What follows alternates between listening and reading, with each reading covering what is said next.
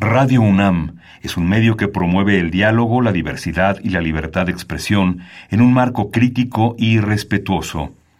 Los comentarios expresados a lo largo de su programación reflejan la opinión de quien los emite, mas no de la radiodifusora. Radio UNAM presenta Al compás de la letra. Al compás de la letra. Un programa conducido por María Ángeles Comezaña.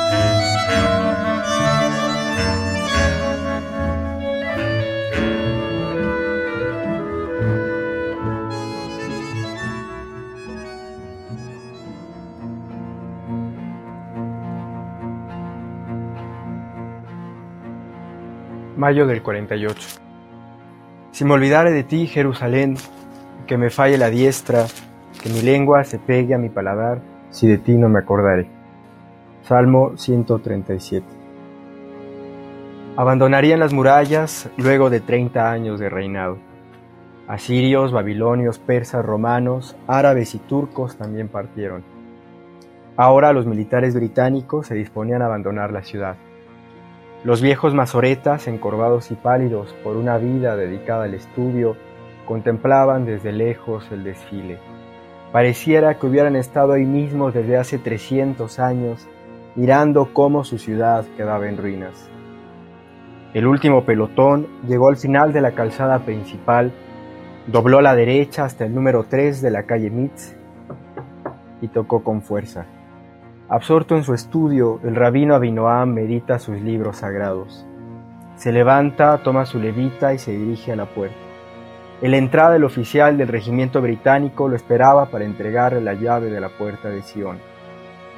Al verla, el maestro recordó que en el año 70, cuando el emperador Tito destruyó el templo de la ciudad, los levitas lanzaron las llaves de Jerusalén al cielo gritando, Que Dios sea el guardián de estas llaves. Es la primera vez en 19 siglos que alguien de mi pueblo tiene en su poder esta llave, dijo el rabino mientras la tomaba en sus manos.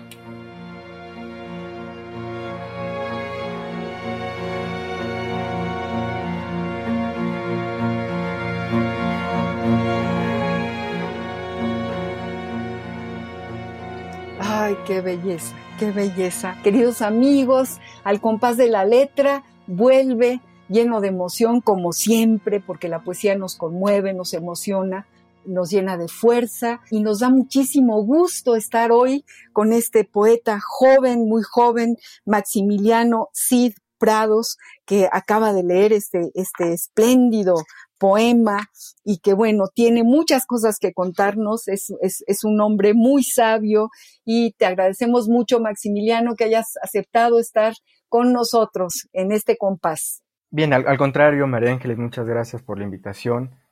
Eh, me siento muy honrado de estar aquí en este programa de Radio UNAM, una institución tan importante y que le ha dado tanto, eh, tanto seguimiento a la cultura y a la literatura en particular. Entonces, bueno, pues yo encantado y, honrado de estar aquí con ustedes. Muchas gracias. Muchas gracias, Max. Es un gusto enorme y además es todo, todo un viaje y un aprendizaje, eh, leer tu poesía, conocer tu trayectoria.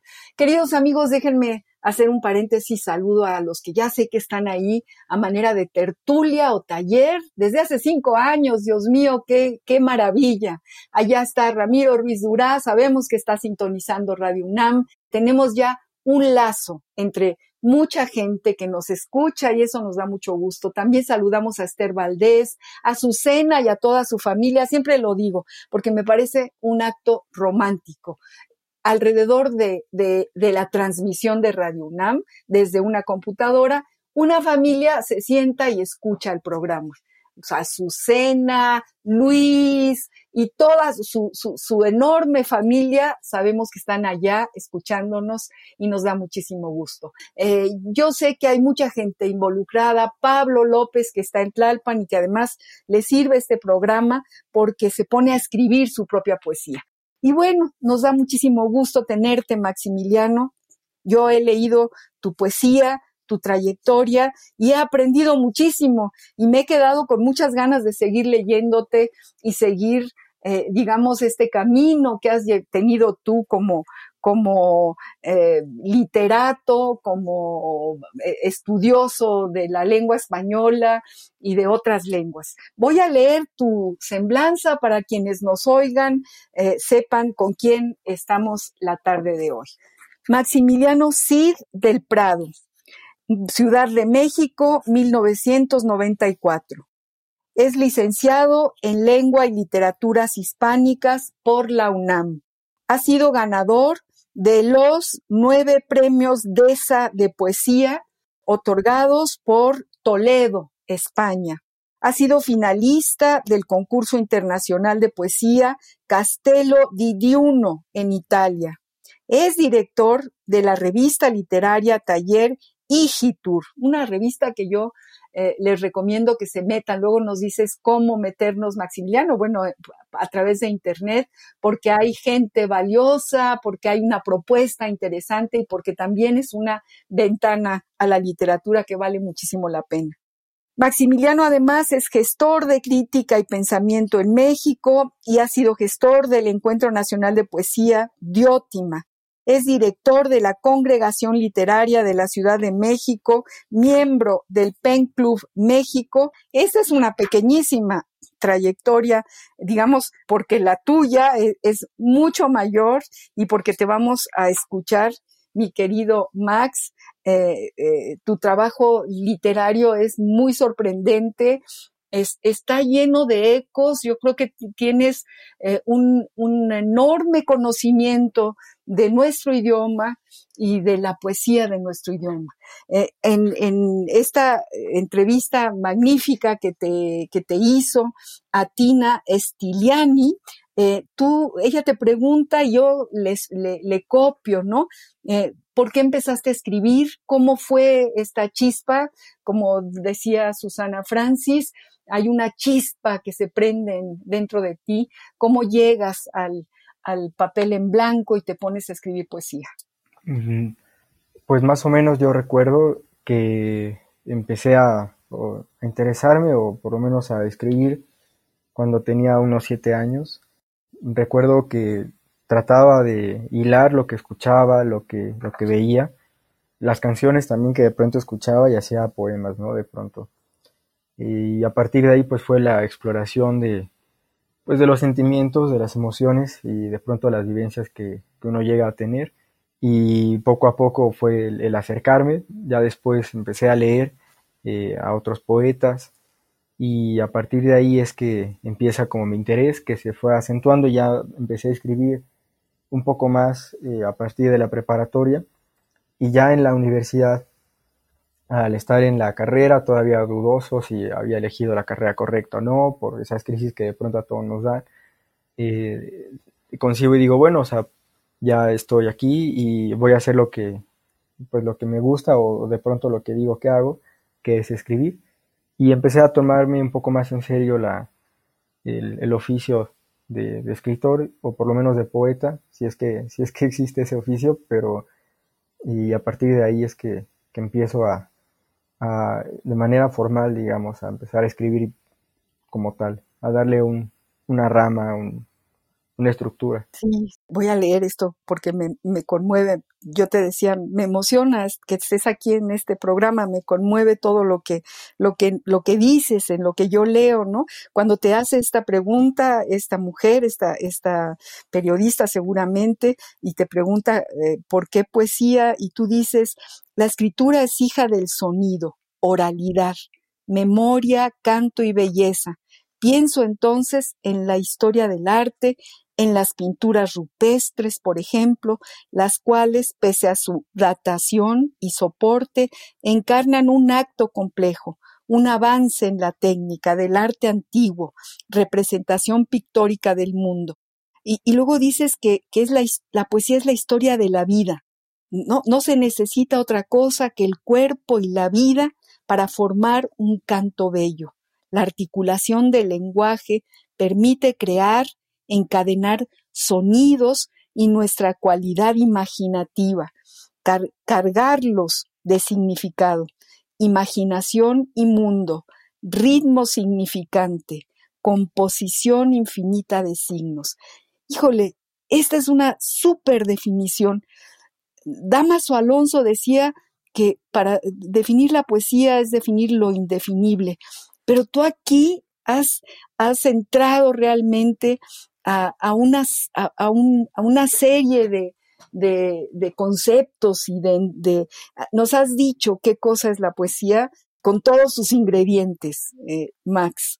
Sí, sí. Eh, lo que pasa, que me puse a pensar un día sobre, eh, sobre las artes y de pronto encuentro que la música tiene una manera de ser y una técnica, un instrumentaje alrededor de su ejecución.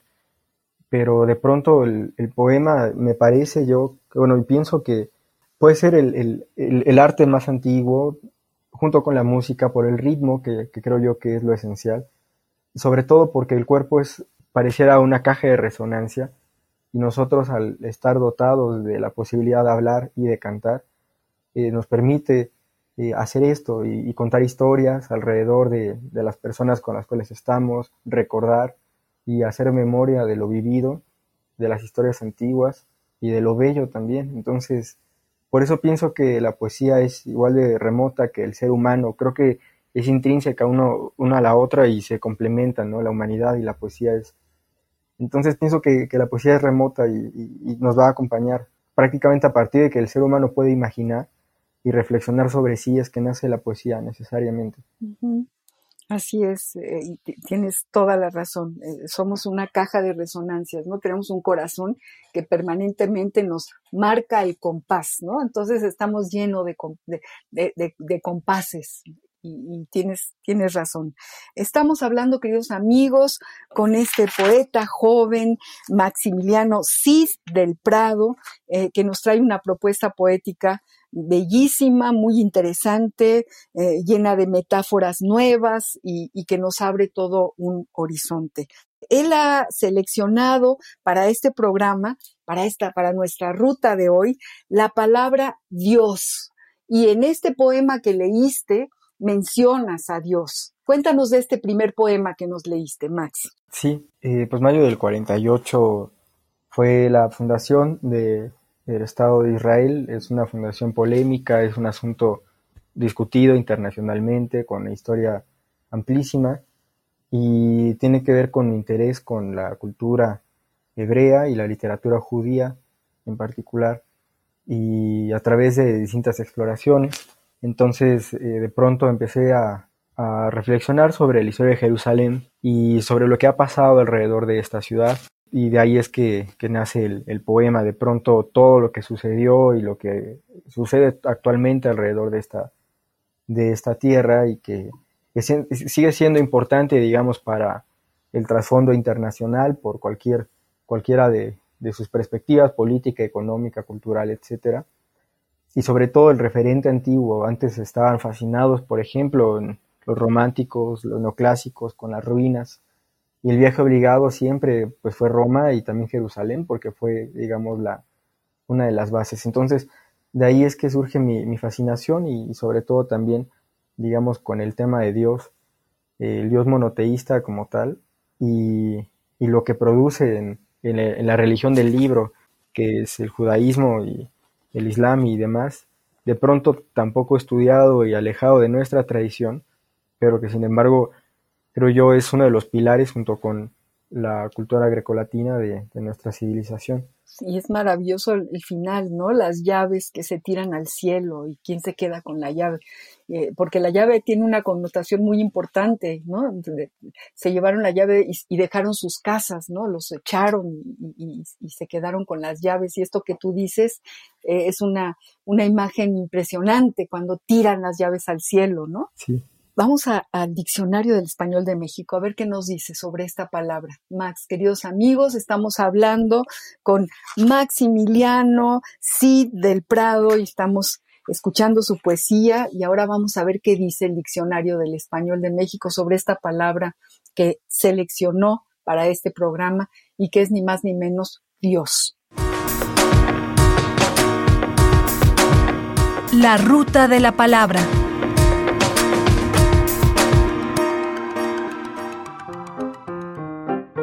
Diccionario del Español de México del Colegio de México. Dios, sustantivo. Según algunas tradiciones y religiones, ser superior al género humano, dotado de poderes o facultades que ejerce en favor o en contra de las personas y al que se le rinde culto. Por lo general se le relaciona con fenómenos naturales o con algunas características del hombre y la sociedad, como Tlaloc, que era el dios de la lluvia para los aztecas, o Venus, la diosa de la belleza para los romanos. Sustantivo masculino. Se escribe con mayúscula. En algunas religiones, como la cristiana, ser espiritual, único y perfecto, creador del universo y fuente del bien y la justicia. Rogar a Dios, pedirle a Dios, creer en Dios, encomendarse a Dios, dar gracias a Dios, Dios mediante. Como Dios manda, popular, como se debe hacer, como debe ser. No seas cochino y come como Dios manda. A la buena de Dios, popular, de cualquier modo, como sea. Hizo la tarea a la buena de Dios como Dios le da a entender, con solo las habilidades y recursos propios. Arreglé mi coche como Dios me dio a entender. Ya estaría de Dios, ya estaba de Dios, ser ya algo inevitable o fatal. Ya estaría de Dios que me asaltaran. Dejado de la mano de Dios, popular, sin cualidades ni recursos los niños de la calle están dejados de la mano de Dios. Que Dios se lo pague. Expresión de cortesía con la que se agradece un favor o limosna. Tenga, para sus hijos. Que Dios se lo pague. ¡Oh! Dios mío. Oh, Dios mío. Ay, Diosito lindo. Expresan dolor físico o emocional Dios mío, Dios mío, ¿cómo pudo suceder esto? Vaya con Dios, que le vaya bien. Hasta ver a Dios, hasta vaciar el vaso, hasta el fondo. La ruta de la palabra. ¿Cómo ves todo esto que, nos trae el Diccionario del Español de México, del Colegio de México? Maximiliano, cuéntanos. Em, pues es que es interesante porque la palabra Dios es una palabra ya eh, muy utilizada y muy gastada en nuestro idioma, principalmente por nuestra larga tradición católica y por el resto de la humanidad. Pero me llama la atención que en su acepción, por ejemplo, viene de la palabra Deus y a su vez del vocablo del, sí, del mote Zeus. Entonces, en realidad designa, digamos, a, una deidad diferente, aunque es, es utilizado como una generalidad para designar a, Dios. Y lo interesante en, en, la cultura hebrea es que para designar a Dios, que tiene múltiples nombres, está Hashem, por ejemplo, que significa eterno, y Elohim, que es un plural en realidad, que significa jueces. ¿no? En, el Génesis dice Bereshit bara Elohim es es decir, en el principio Dios creó los cielos y la tierra, pero ese Elohim es un plural que significa jueces, ¿no? Entonces, de pronto, o dioses, ¿no? Aunque la acepción correcta es jueces, pero uno se pregunta, ¿por qué dice, porque hay un sustantivo, jueces, después de un verbo que está en singular? Pero resulta ser que es un plural majestético que significa como juez de jueces, como dios de dioses, etc.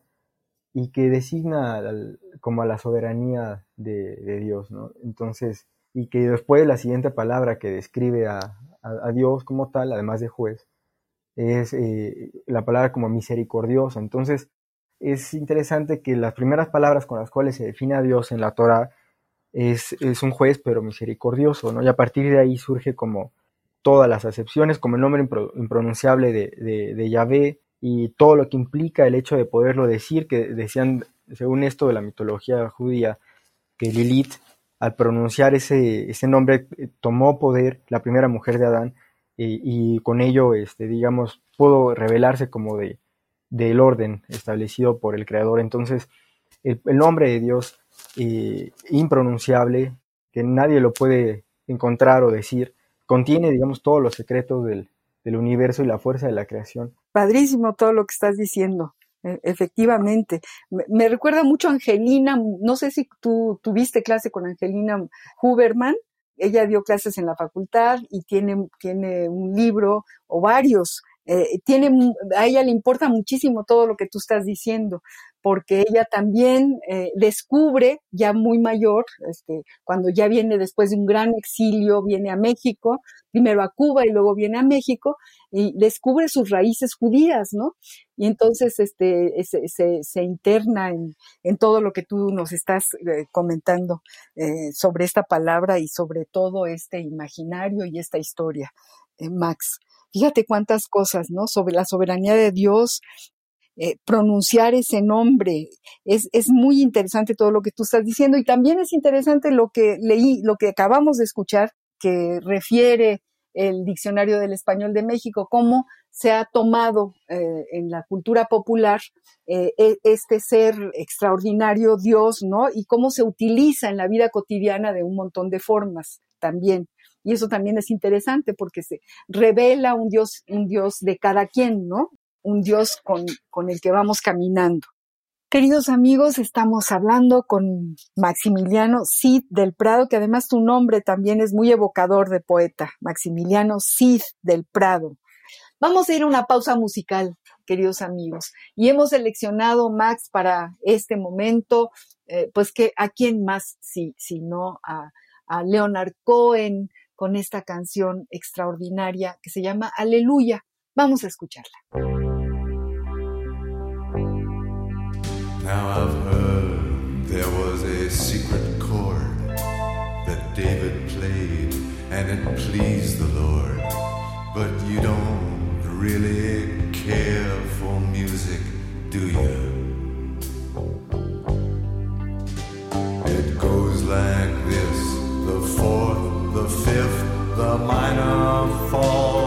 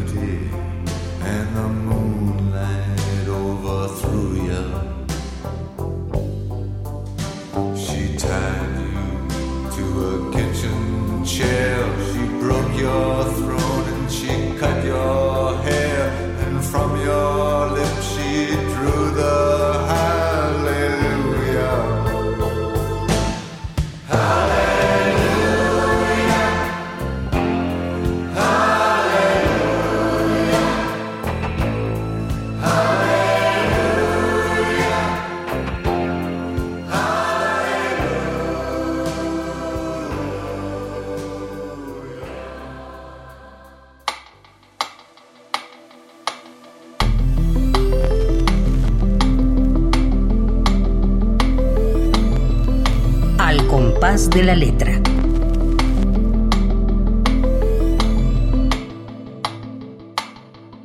Queridos amigos, estamos hablando con Maximiliano Cid del Prado y queremos pedirle que nos lea otro poema de, cuál de tus libros, Max.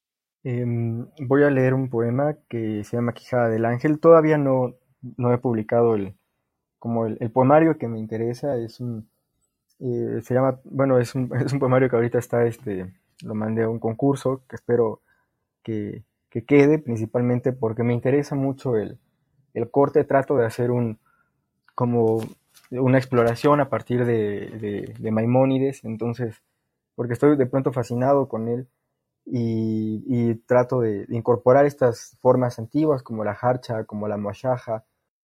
Así, voy a leerles este, un poema que eh, se llama Quijada del Ángel y bueno, dice así.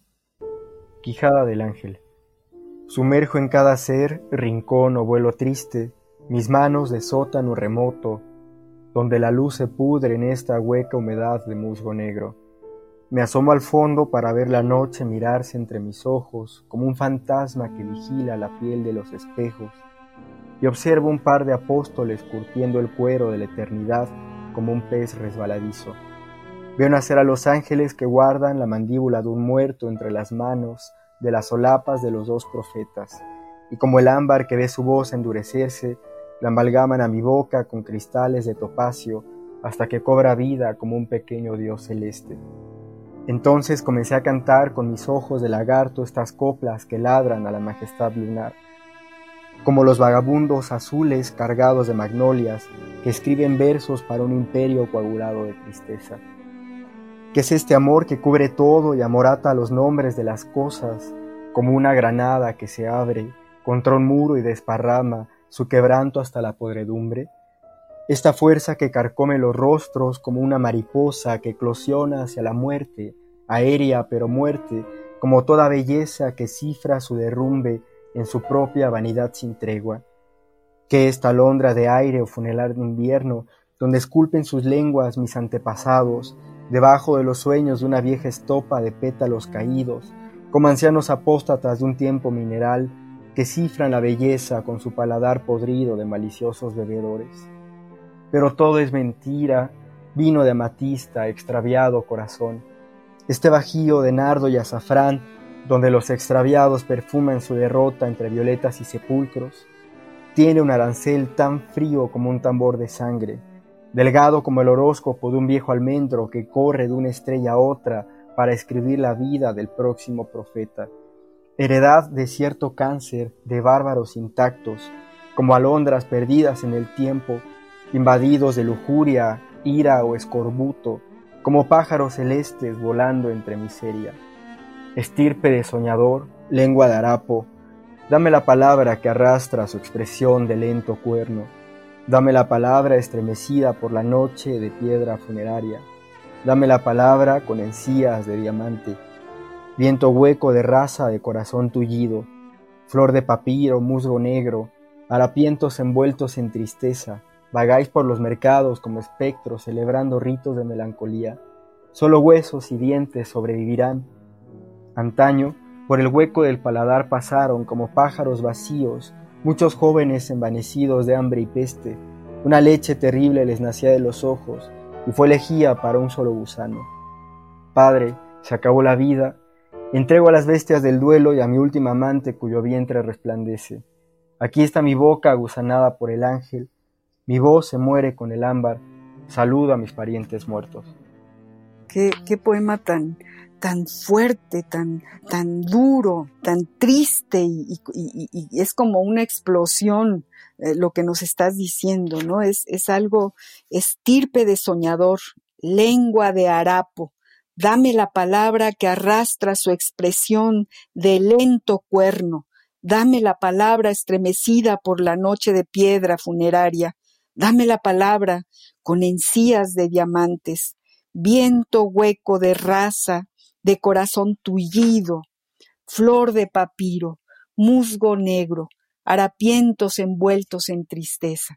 Uy, ¿de dónde sacas todo este sentimiento, Max? Pues digamos, empezó primero, según yo, por un poema de desamor que, que al final se convirtió en, en, o sea, me puse a reflexionar como estas figuras de los grandes poetas sobre el oficio principalmente de escribir y de ser poeta de pronto.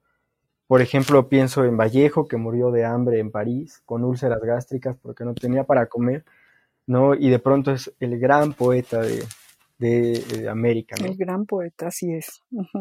Y, o sea, y eso a mí me, ofende mucho porque em, de pronto, o sea, en vida te la pasas muy mal y, o sea, de pronto, no sé, como Vallejo no, no comes o vives en la pobreza, como tantos y tantos poetas.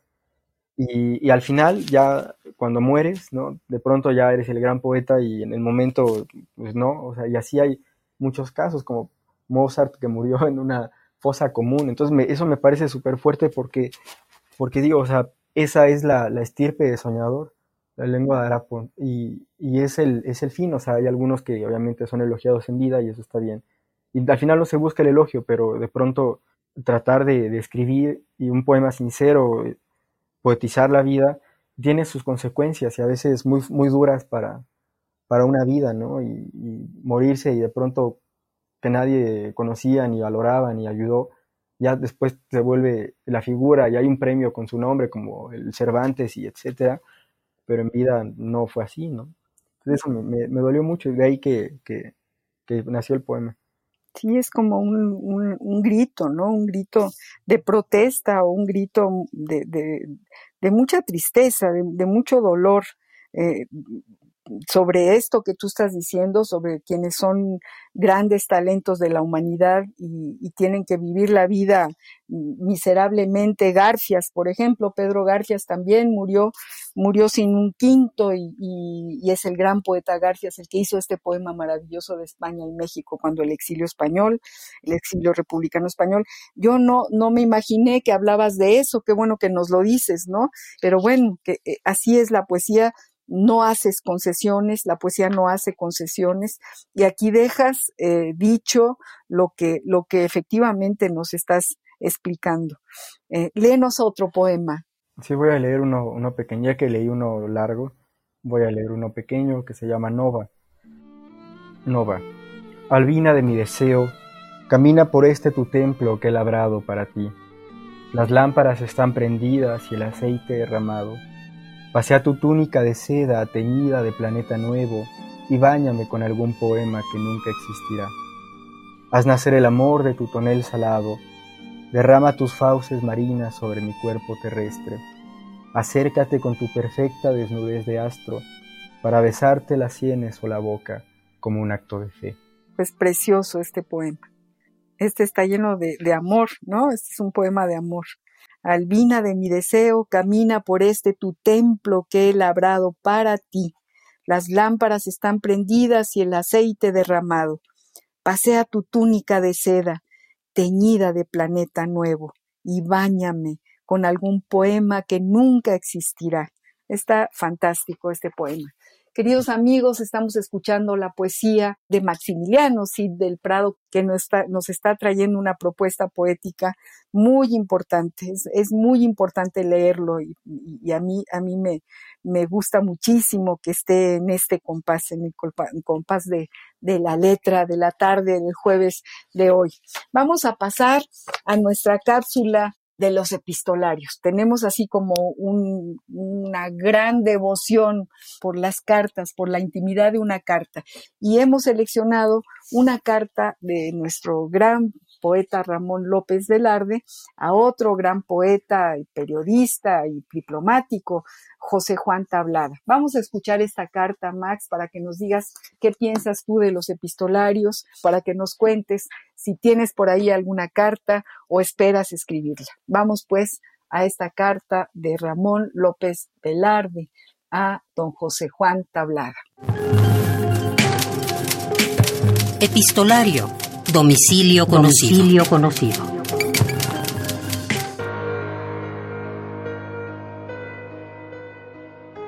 México, 18 de junio de 1919. Señor don José Juan Tablada, muy querido amigo, calculo que llegaría a sus manos la que le dirigía a Bogotá. Hoy me refiero a su muy grata e interesante de abril. Rafael López, que la considera como yo un verdadero documento, quiere que la publiquemos. ¿Da usted su autorización? Yo creo que omitiendo lo relativo a los periodistas, podrá y debería ver la luz. ¿Qué me dice? Por otra parte, la propaganda que ha hecho usted allá de nuestras cosas es conocida y apreciada aquí más de lo que usted mismo se figura. Todos hemos recibido los periódicos que usted afectuosamente nos envía. Llegando al punto de su poesía ideográfica, quiero hablarle con absoluta sinceridad, como si me confesara, declarándole desde luego que sabré cumplir, espontáneo y gustoso, su encargo, que tanto me honra, de preservar su obra de odiosas contaminaciones. Mi actitud, en suma, es de espera. Hasta hoy, lo ideográfico me interesa más que por sí mismo, por usted que lo cultiva. Desde que conocí lo de Apollinaire, se me quedó la impresión de algo convencional, y esa impresión persistió después de reproducirse aquí los poemas de usted en La Habana. Los ojos de la máscara me iluminarán seguramente, ayudándome a concluir mi criterio. Hoy por hoy, dudo con duda grave de que la poesía ideográfica se haya investida de las condiciones serias del arte fundamental. La he visto como una humorada, capaz, es claro, de rendir excelentes frutos si la ejercita un hombre de la jerarquía estética de usted.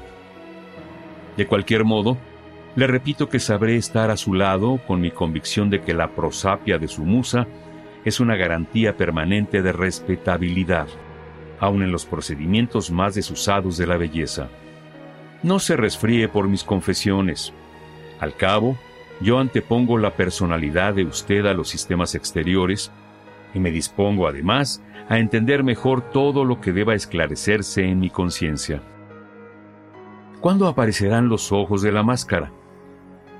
Dígame también, si no es indiscreto rogárselo, un poco de su vida personal. ¿Está contento? Ya sabe que lo quiero y lo admiro. Ramón López Velarde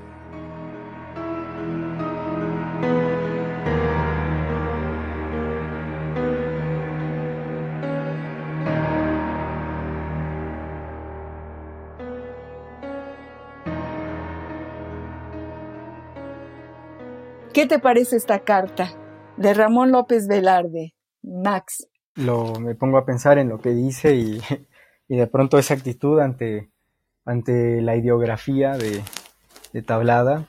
o sea, me causa un poco de gracia por, pues claro, por, digamos, la, la, escuela que puede traer López Velarde, aunque no tanto puesto que la, o sea, de pronto yo considero a López Velarde una especie de Baudelaire mexicano, y con sus excelentes poemas en prosa, ¿no? Y, y su carácter también, claro, muy este, tropicalizado, pero pareciera de pronto que es un poeta maldito también, y su vida también. Me, llama la atención lo que le comenta a, a Tablada, con cuidado trata el tema y, y, guardando las salvedades y aceptando la autoridad de Tablada, pero sí como esa... Con, un sentido del humor entre líneas, ¿no? Sí, sí, sí, irónico. dice, bueno, nada más porque usted lo escribe, pero la verdad, la ideografía como, como hidro, ideografía, ¿no? No, no, no, le, no le entiendo muy bien, ¿no? Este, eso, eso de, de poner las letras eh, y hacer una figura, ¿no? La figura de un pájaro. ¿Tú, tú haces alguna cosa de estas, Maximiliano?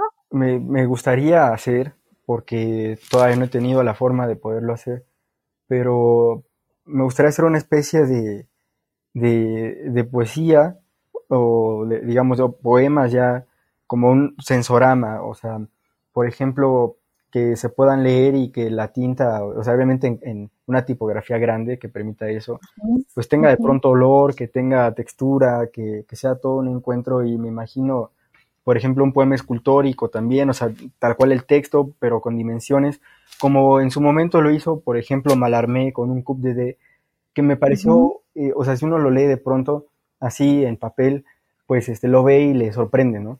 Pero si hacemos la, el ejercicio de imprimirlo en acetato, los, el poema, y ponemos primero eh, la tipografía más pequeñita hasta atrás y así eh, sucesivamente hasta la tipografía más grande, y, y, lo colocamos como como una especie de, stand, como donde se guardaban los, los discos, los viniles y paraditos así verticales, así digamos, como una cajonera donde poner las, eh, las hojas de acetato impresas que son transparentes, podemos ver una especie de, dimensión o de, sí, de espacialidad en el poema, que creo yo que así, eh, no es que así lo haya conseguido Malarme, o a lo mejor sí, pero de pronto verlo así me parece eh, más obvio ese juego espacial, incluso con el blanco, y que se puede llevar, o sea, creo yo que no le alcanzó el tiempo ni los medios, ¿no? Para, para malarme, pero me parece un juego maravilloso con el lenguaje. Y que a, mí me, me, gusta esa especie de juego con el espacio, pero hasta, digamos, en 3D, o sea, eso me parece maravilloso. híjole, hay que saber mucha tecnología. Bueno, ahora con las tecnologías nuevas a lo mejor se pueden hacer maravillas, ¿no? A mí no me hace falta, es decir, no me hace falta más que el sonido, cierro los ojos y lo puedo escuchar, pero, pero verlo puesto en una ala, en un pájaro y tal, me, me pasa lo mismo. No se resfríe por mis confesiones, dice Ramón López Velarde. Eso está genial, no se resfríe por mis confesiones, ¿no? Entonces, bueno, se ve que, que, no le gusta nada a López Velarde la, la ideográfica de, de, de, don José Juan Tablada, pero pues es una carta que ahí nos deja ver a un López Velarde distinto, ¿no? Y, y por eso yo te pregunto, ¿Qué opinas de los epistolarios? Esta carta es bellísima y nos emociona y nos da risa y nos reímos con López Velarde y nos imaginamos a las, la solemnidad de don, José Juan Tablada, que era bastante reaccionario, por cierto. Estuvo en contra de Madero, ¿no? Tuvo ahí como una posición política que no nos hubiera gustado nada si hubiéramos vivido cerca de aquellos años. Pero bueno, Tú escribes cartas, Maximiliano, recibes cartas, ¿tienes alguna guardada ahí en tu escritorio? Eh, sí, como de, con una amiga eh, que ella propuso empezar a escribir. Solo nos mandamos una carta, ya después ya no podemos continuar. Pero sí fue, procuré todo un... Eh, tengo una, una, máquina de escribir eléctrica porque las, las manuales o las, las mecánicas no, no, me acomodo, pero la eléctrica sí me parece muy cómoda.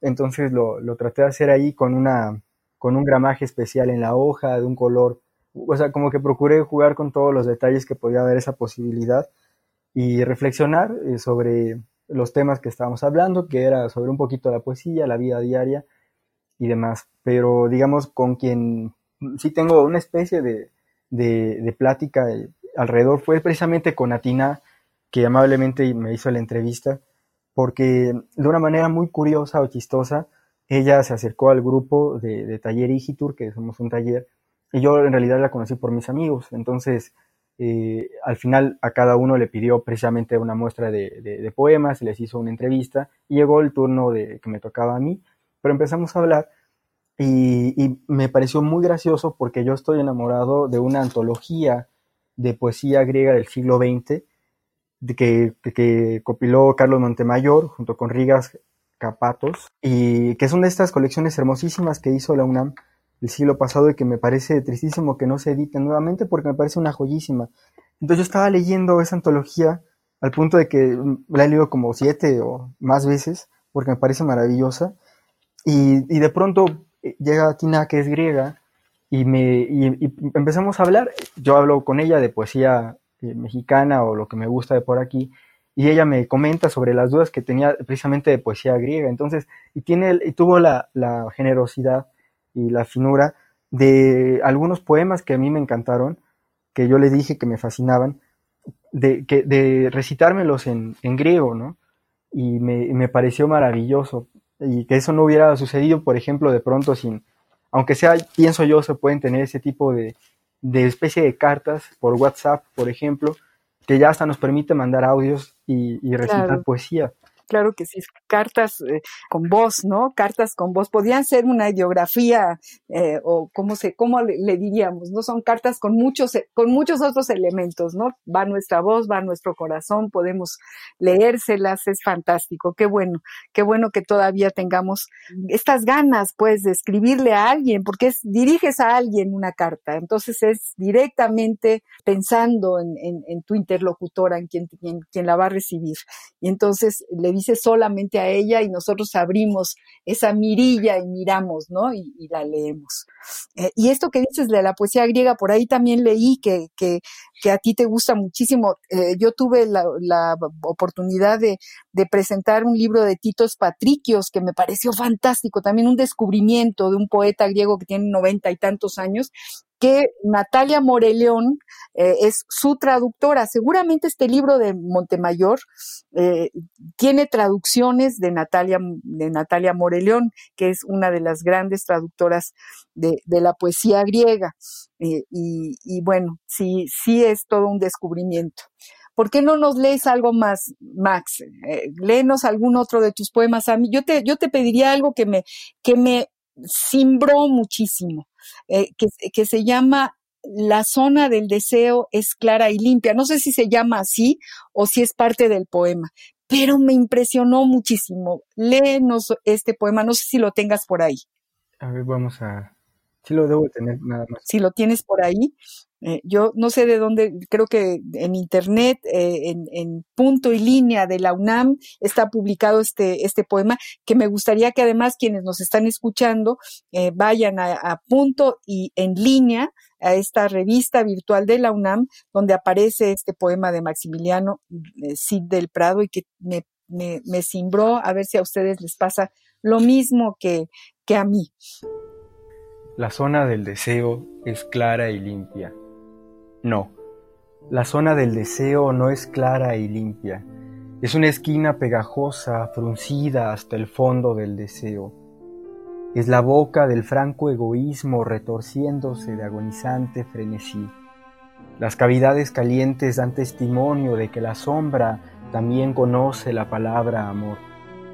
El sexo es un mundo en sí mismo, lo sabían los griegos, los babilónicos y los malditos, como lo sabe la puta del barrio más decente de cualquier merced que tienen hijos que le dicen madre.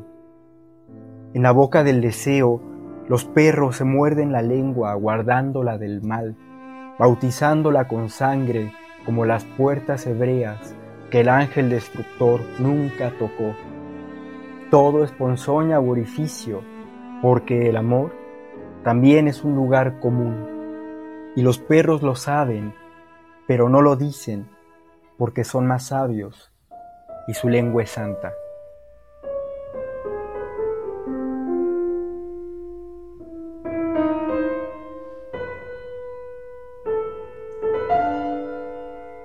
¡Uy, qué poema! Vuelve a ser como la descripción de, de, de, la mercadotecnia y el sexo, ¿no? De, de, qué cosa de poema, qué, qué denuncia tan tremenda, ¿no? Y además empieza diciendo, la, la zona del deseo es clara y limpia. No, la zona del deseo no es clara y limpia. Es una esquina pegajosa, fruncida hasta el fondo del deseo. Es muy fuerte tu poesía, Max. Es, es tremendo eh, este poema. ¿Este poema pertenece a algún poemario? Cuéntanos algo de este poema. Eh, no, eh, lo que justo había reflexionado hace tiempo y es que ahorita ya empiezo a escribir eh, poemarios como tal. Antes no, antes hacía poemas sueltos, entonces forma parte de todos los poemas sueltos que había, que había escrito hasta entonces. Y a mí me llama mucho la atención, bueno, este, este, este poema, porque y me gustan mucho las zonas como la Merced, como Tepito, donde hay eh, mercadería, ¿no? Y, o sea, y de pronto uno va a comprar o, a cualquier parte, ¿no? Y, siempre en un mercado y en un puerto en donde hay comercio, siempre hay prostitutas y, y yo, o sea, realmente no había caído en esa reflexión hasta que de pronto lo vi y, y digo, wow, me pareció fuertísimo el hecho de que y además sobre una anécdota de un, amigo muy querido que se llama Gibran, que tuvo la oportunidad de convivir en un evento de, de unas secundarias, y él comenta que fueron a una escuela muy cerca de la Merced y que al llegar los alumnos de esa escuela los atendieron muy bien les dieron de comer y, procuraron mucho eh, atenderlos, ¿no? En un acto de generosidad. Y resulta que, esa, que la mayoría de los hijos que estaban ahí eran hijos, o bueno, alumnos, eran hijos de prostitutas. Pero era gente, o sea, eran, eran, eran niños con mucho amor hacia el otro, ¿no? Con mucho cuidado hacia el otro. Entonces me llamó justo mucho esa atención sobre que, claro, o sea, los, las prostitutas también tienen hijos, ¿no? Y, y esos hijos crecen, crecen y nacen con, con valores y con una percepción eh, generosa hacia el otro, por lo menos a partir de lo que esta persona me comentó. Entonces me pareció muy fuerte ese contraste entre las dos cosas. No, y lo dejas aquí plasmadísimo, y lo dejas clarísimo, es, es, un, es un grito nuevamente, es, es un profundo grito de, de algo en, lo que tienes absoluta razón, que es la miseria humana, ¿no? El, el, horror. Y fíjate todo lo que nos cuentas, ese es otro, otro, el patio de atrás de los, de los poemas, el patio de atrás de los versos, tiene una, hay una historia atrás que es, este es el eco de esa historia. Y, y, tú la puntualizas, la vas, la vas decantando, y es una denuncia, es una denuncia para, para que la escuchemos y nos, nos demos cuenta.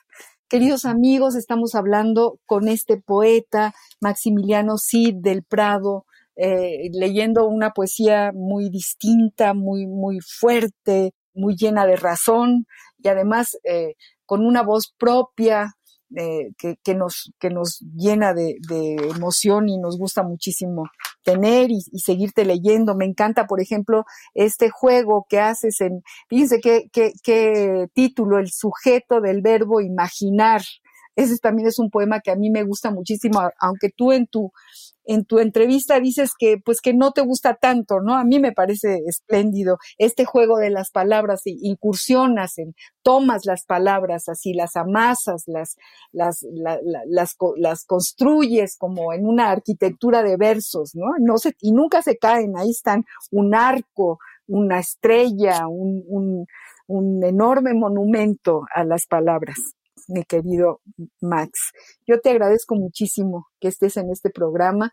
Nos queda todavía un poquito de tiempo, muy poquito, y, y si lees otro poema para despedir el programa, eh, nos encantará. Sí, sí, sí, sí.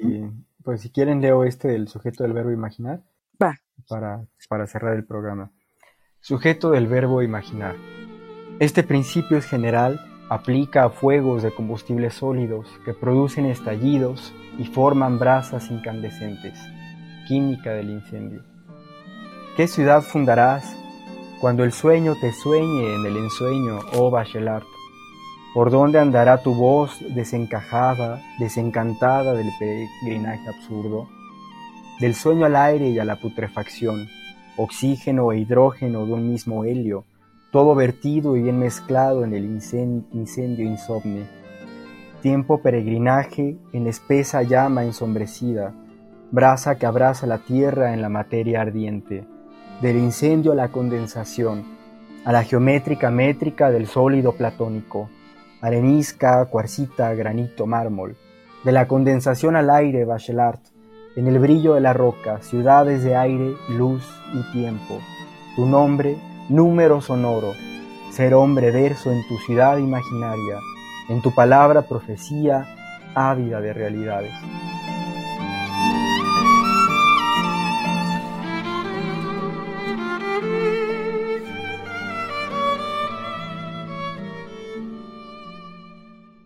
Ah, qué bonito poema. Y además Gastón Bachelard, que es, es todo, todo un, un poeta, un escritor fantástico, El agua y los sueños, el psicoanálisis del fuego, el aire y los sueños, en fin, que, que nos abre todo un horizonte en, eh, eh en la descripción del, del, lenguaje y de las palabras, y que yo también eh, eh, amo a Bachelard y este poema es como una síntesis de toda la obra de Bachelard, porque hablas de eso, del granito, del mármol, del fuego, del brillo de la roca, de la luz, del aire, del tiempo.